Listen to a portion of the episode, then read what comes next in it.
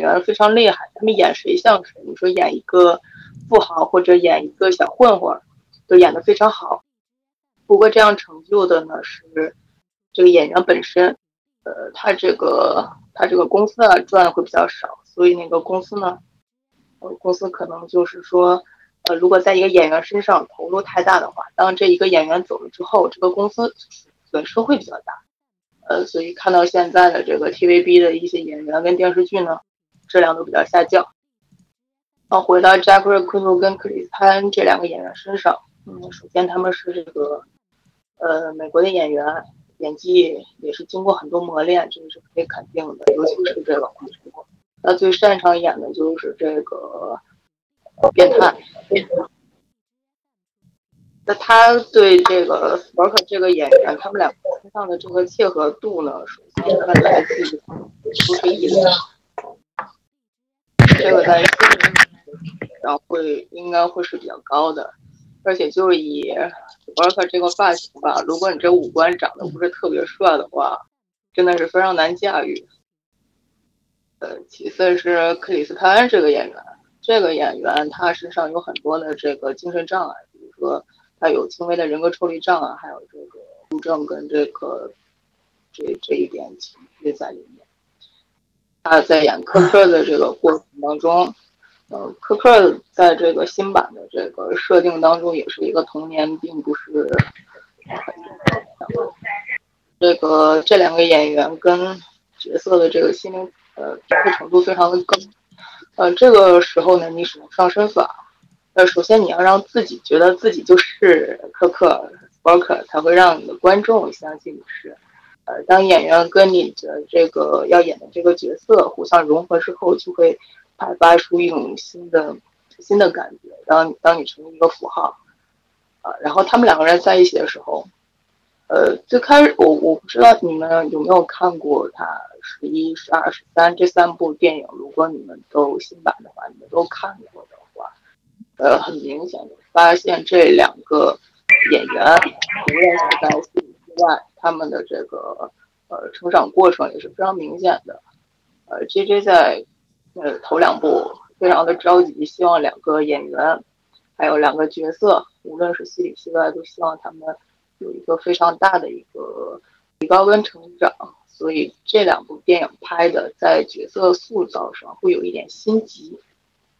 包括其他的角色也是，在最近这一部领导的电影上，我可能很多人觉得领导拍的不错呀，但是我个人最不喜欢的就是领领导拍的这部，这这都是个人的一种想法。最近的这部，呃，他的确好像是有很多这个科幻术语啊或者设定在里面，然后又致敬了这个老一部的。老老一辈的这些梗啊埋在里面，觉得好像是有点深度，然后又迎合了啥？我就到此为止了，我该下线了。谢谢。嗯嗯，好吧，拜拜。提前祝各位新年快乐，记得把这句话剪到最后哈。新年快乐！新年快乐！今年大吉！八。哈哈。那个。呃，黑先生，你为什么不喜欢 STB 呢？啊，是这样。首先，我是一个设计师，嗯，哎，这个镜头还有剪辑、颜颜色运用，包括这个色彩，还有它的这个呃频率，呃，这个从这个我一个从业者的角度上来讲，这一部片子对于我来说有一点折磨。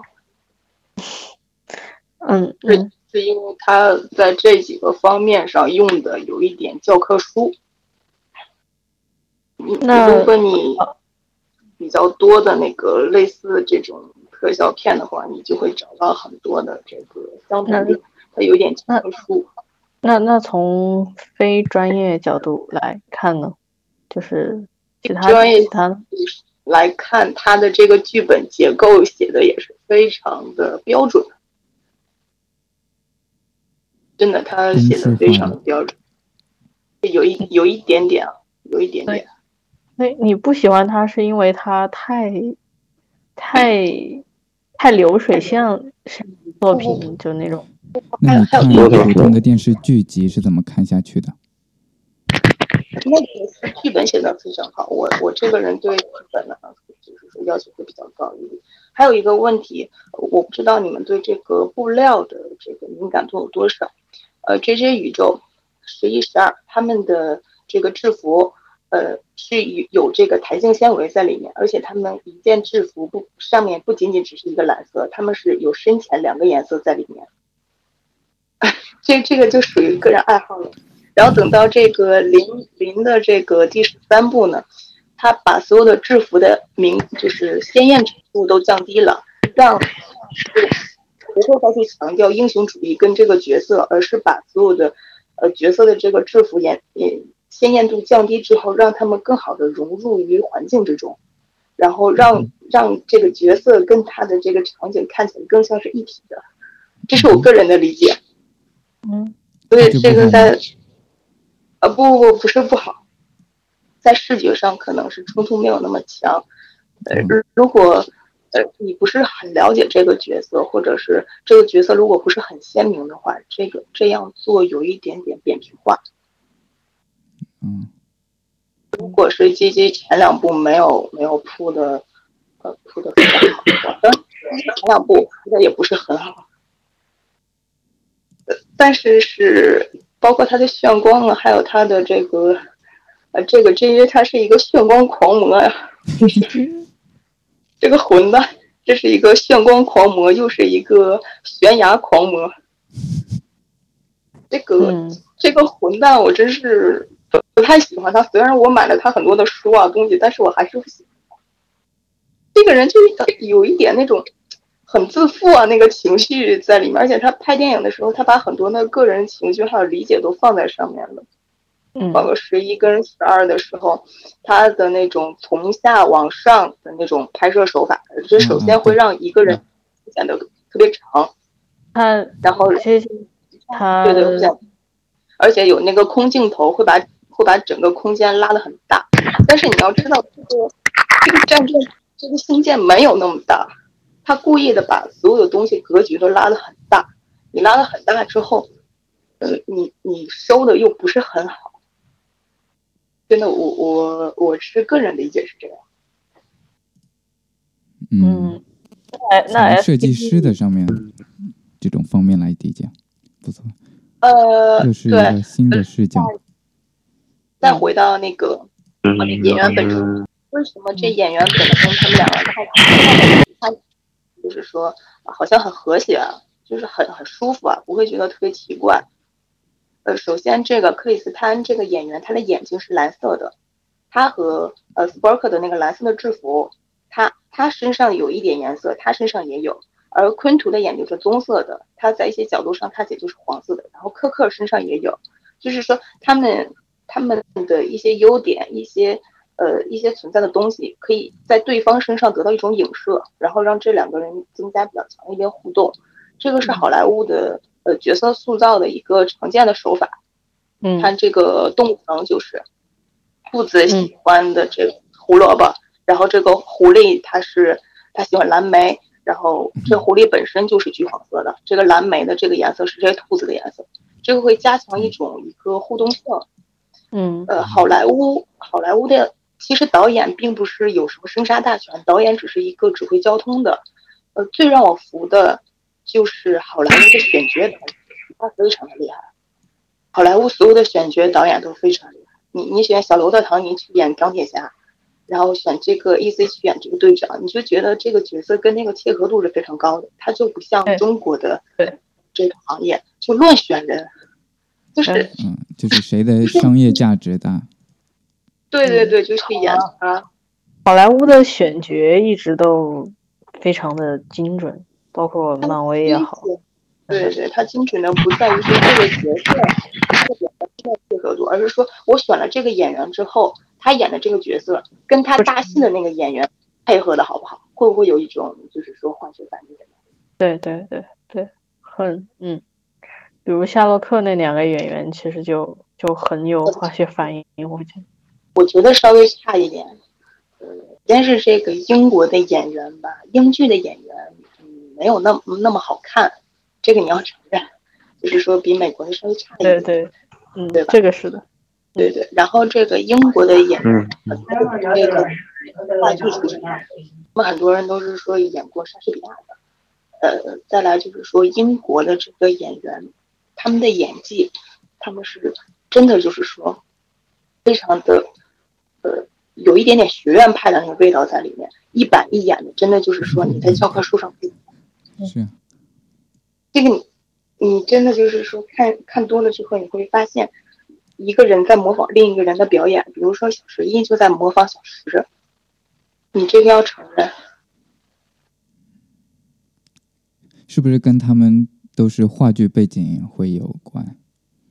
呃，也是有关。你看那个艾迪就是小小雀斑，呃，小雀斑他演的那个理呃呃理查二世的时候，他呃他就有点说，你再看大提提演，就是说大卫田纳特小时他演的那个角色的时候，你会发现他们其实演某一个角色就会说有一个固有一点点固定的表演方式在里面。但是美国这方面就是说，他们所有的演员都是特别特别生活化的一些动作、一些一些表情、一些这个语言还有手势，就完全是特别特别生活化的，这样你就会看起来很自然。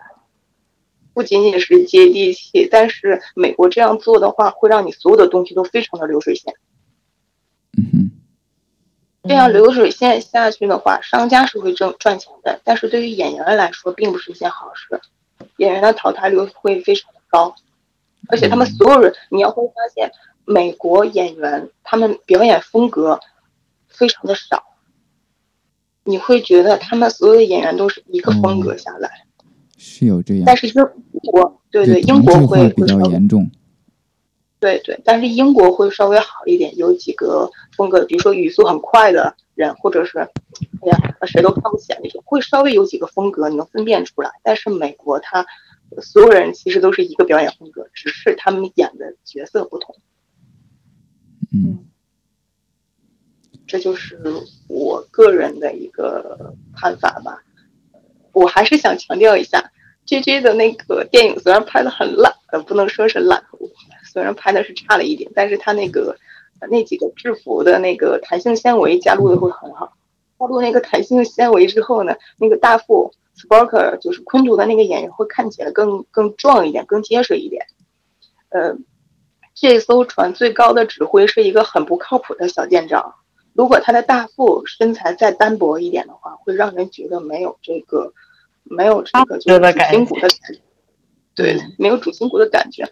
所以你现在回顾第十十一的时候，十一十一部的时候，昆图的那个呃昆图的那个衣服明显是会紧一点，然后小舰长的那个衣服会松一点。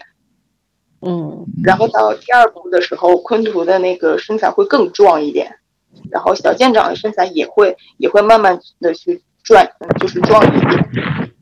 啊，它会有一点点这个的变化在里面。嗯，完全是个个人人个人。你从你从设计师的角度来看的话，跟跟我们普通观众来看角度还是确实是不一样的。我感觉，是的，会不一样吗？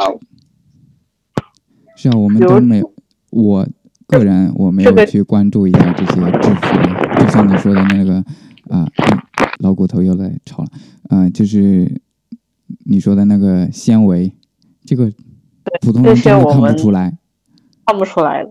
嗯啊呃，前两部是有弹性纤维的，从第十三部开始就没有了。那个拉链是从后面拉的，呃，那个衣服会比之前那些稍微厚一点，然后那个衣服不太透气，就那种材料的衣服会不太透气，而且刻板印就是说有一点点刻板，可能比较适合长期的或者是呃就是说户外的那种衣服会稍微耐磨一点。弹性纤维呢会更加贴身。你看超级英雄都是穿紧身内衣嘛，它是有一个个人英雄主义的那个那个，就是说影射在里面。为了致敬那个老板的那个那个，所以弄了弹性，弄了弄了那个那个衣服，应该是。呃，是是，它的确是致敬，可以看得出来，它那个颜色调的就是说稍微灰一点，稍微暗一点，就是按我的按按我们来说，可能就是说那个黄色没有那么鲜艳，稍微显得有一点点脏。有一点偏绿。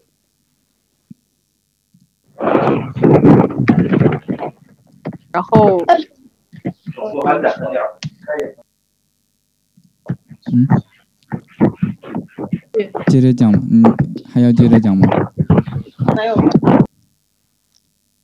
黑先生还在？下一幅图，嗯，好，下一幅图改老骨头了，这是老骨头传给我的，嗯、我转一下。那我们这老骨头，你还在吗？你那边好吵呀！我刚才把你静音了，不好意思。啊，没事没事，你们先让下一个人吧，我这边我在给我大伯搓背。什么？什么？我就很凶贵的样子。他在他在狗比例。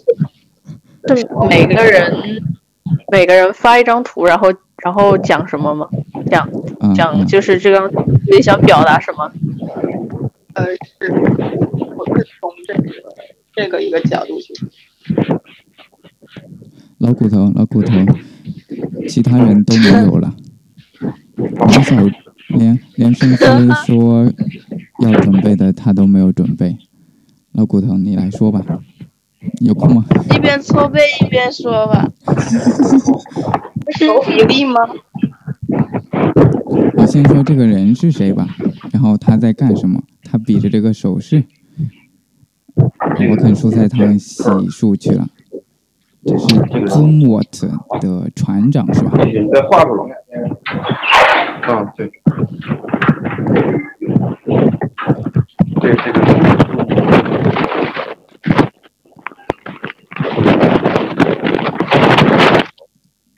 啊，他那边好好吵啊！他这个就是祖姆沃特号的船长，他啊好像是就职还是什么，我说错了的话，等等待会老骨头纠正啊。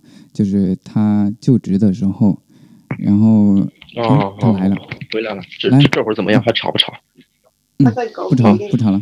这个是那个 DDG 一千朱姆沃朱姆沃尔特级首舰的朱姆沃尔特号，他的那个船长，他这个船长的名字就叫做 James Kirk，嗯，对哇，只是他的我中船长的名名字就叫 James Kirk，不一样。对，是啊，是是同名同姓啊，这个，呃，所以他的那个他的这艘船呢，一看就是那种比较具有科幻色彩的那种船，因为这是美国海军设计的一种新的新的那种全隐形的船只。啊、本来计划的是这这艘船的武器用那个电磁炮的，结果最后因为种种条件吧，电磁炮没有装上，装的就是一门比较普通的155毫米口径的海军炮。其实我觉得这个人他不应该来这艘驱逐舰当舰长的，他应该去福特级航母三号舰当舰长，因为福特级航母三号舰就是企业号，哦，就是 Enterprise。呃，这个个海军就是各国海军都有传统啊，他们都有那一种一个传统，就是说，呃，所有的舰只的名字，就舰船的名字，全部都被继承下来。就好像那个企业号企呃美美国海军 Enterprise 最开始的时候只是一艘风帆战舰，嗯，是他独立战争的时候就有了。啊对啊，然后它就是一直往后走，就是说这这艘船退役，然后后面有了新的船只，这艘新的船只船只可以继承它之前那个战舰的名字，还有它之前所有的荣耀。嗯哼，现在你到那一个，呃，当然在那一个 CVN 六五，就是那个企业号核动力航空母舰还服役的期间呢，你去上面参观，它有一个专门的房间，就是陈一个陈列室，就是荣誉啊奖章的陈列室，就是陈列之前二战期间的航空母舰企业号，那个是 CV 八吧，好像是。啊，它所它所有的荣誉，因为企业号航空母舰在美国人民心目中的地位是非常高的。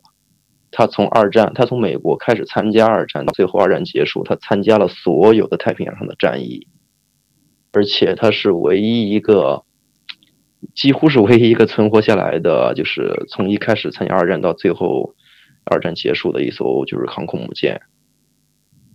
嗯，现在这个而且它也役了是吧？最他也特别传奇。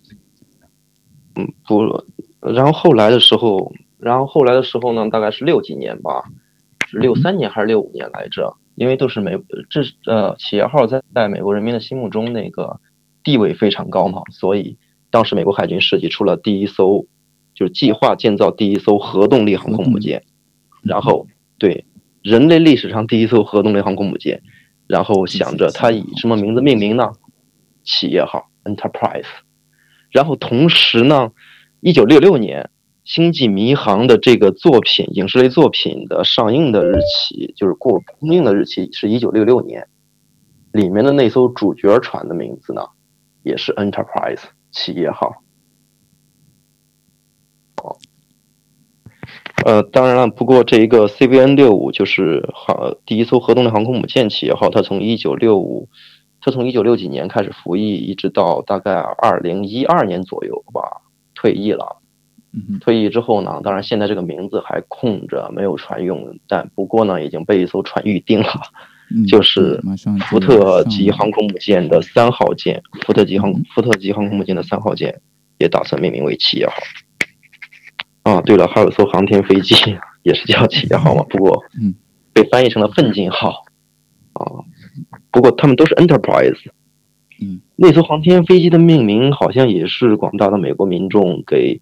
政府就联啊联联名上书啊，就是就像之前联名上书说我们要建造一个死星一样，然后政府通过我同意了，说给一个本来只有五呃只有五架那个 Space Shuttle 就把其中的一一架起名为 Enterprise，不过这艘 Enterprise 呢宏伟对呀，不过这个 Enterprise 从来没有进入过太空，它仅仅是呃在做一些降落方面的实验。Enterprise 原来叫做宪法号，宪法号，对，他这艘船原来的名字叫做，就是原来它不叫进取号，它叫宪法号。然后大家说好巧啊，英国海军的，英国海军把它，英国海军的宪法号吧？是航那艘航天飞机之前就叫做宪法号，是在有有一个有一个粉丝粉丝的那个哦，片里头有的，对，哦。哎，第一艘那那那那艘木质帆船好像海也叫宪法号，最开始是不是？只不过它属于英国海军，然后后来被美国海军给俘虏了。哎，俘虏过来之后被编入美国海军，起名为 Enterprise。嗯，哎，有点意思哎，有点意思。